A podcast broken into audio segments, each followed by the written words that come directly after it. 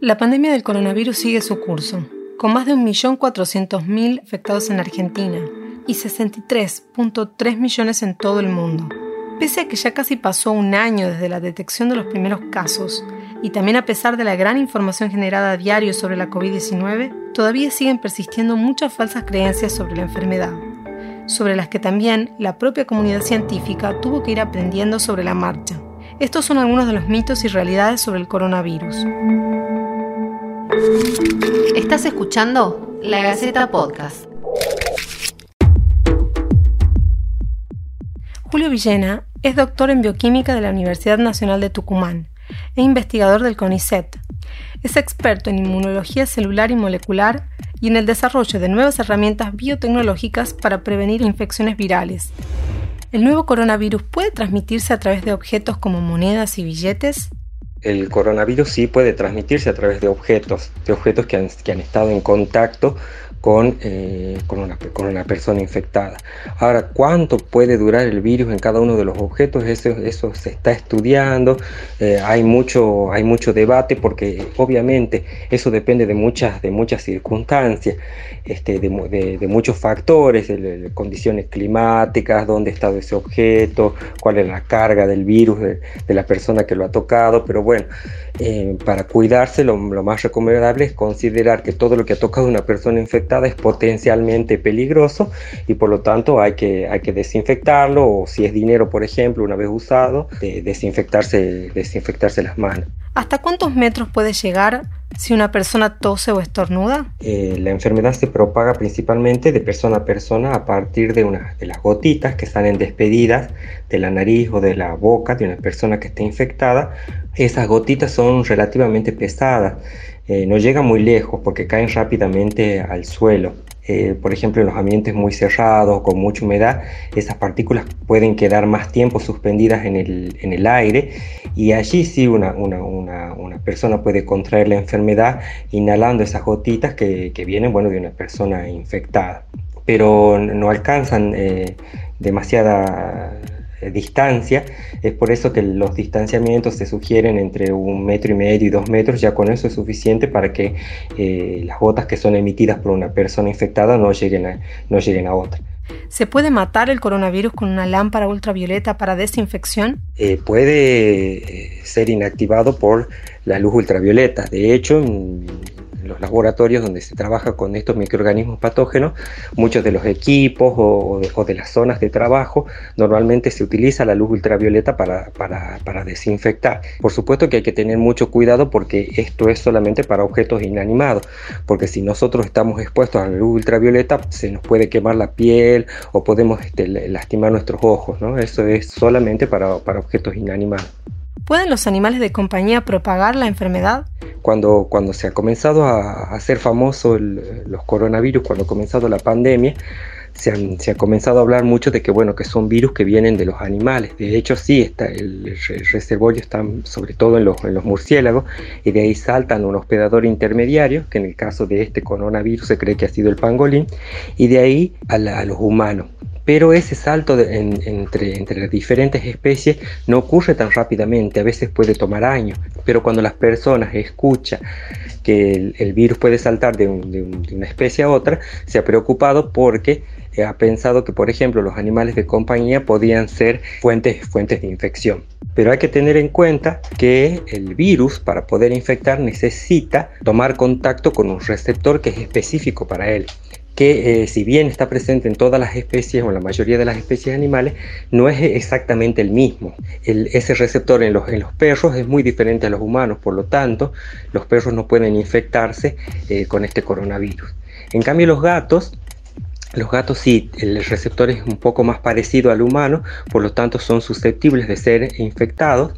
Eh, hay reportes de infecciones en gatos donde se produce una enfermedad leve, pero lo más importante es que la infección viral en los gatos no eh, produce una carga viral o no produce eh, una progenie viral que pueda después volver al, ser humano. Por lo tanto, no son focos de infección estos animales.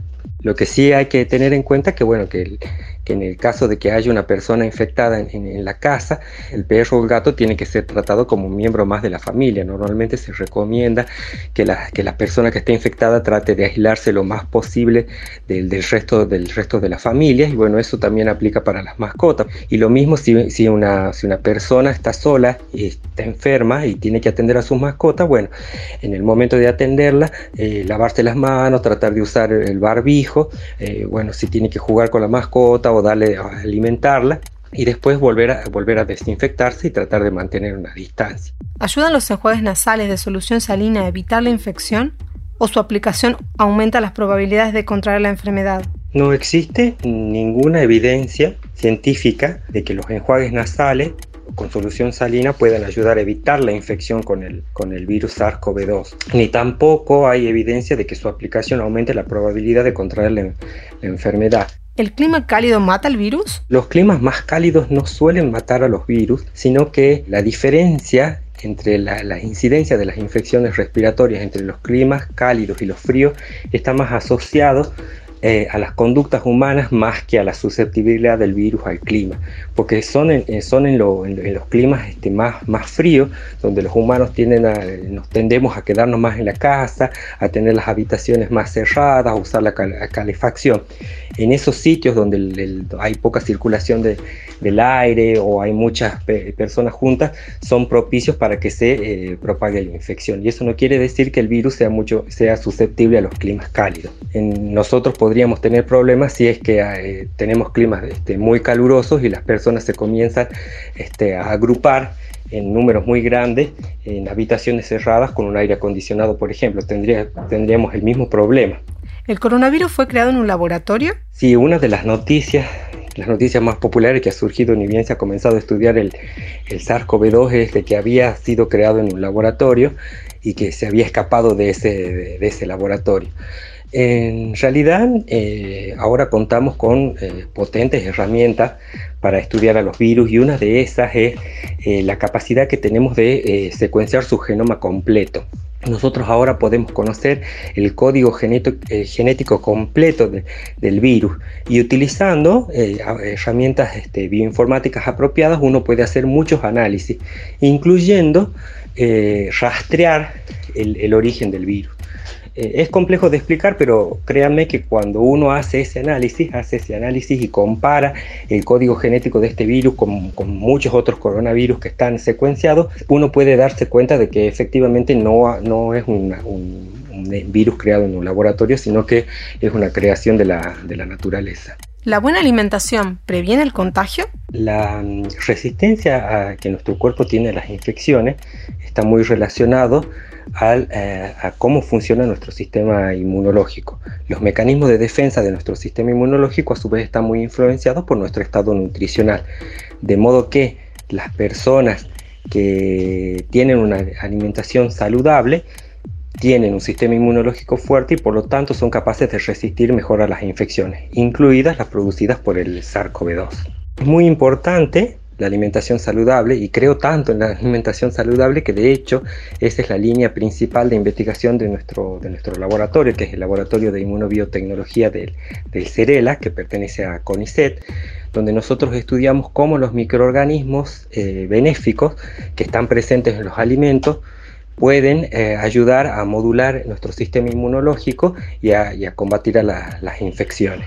¿La vitamina D previene el coronavirus? Hasta ahora no hay eh, ningún tratamiento, ningún medicamento, ni ningún este, eh, alimento eh, que se haya demostrado científicamente que pueda ayudar a prevenir la, infección por el SARS-CoV-2, incluida la, vitamina D. La vitamina D, como todas las vitaminas, eh, cumple funciones fisiológicas importantes en nuestro, en nuestro organismo y están involucradas, por ejemplo, en el normal funcionamiento del sistema, del sistema inmunológico.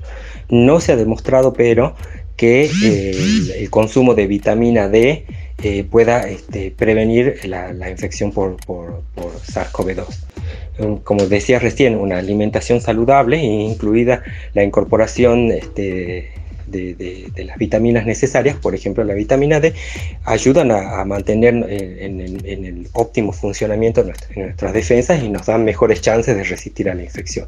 Pero esto no quiere decir que eh, la, el, simple consumo de esta vitamina va a hacer que nosotros no nos infectemos con el, con el SARS-CoV-2. Esto fue La Gaceta Podcast.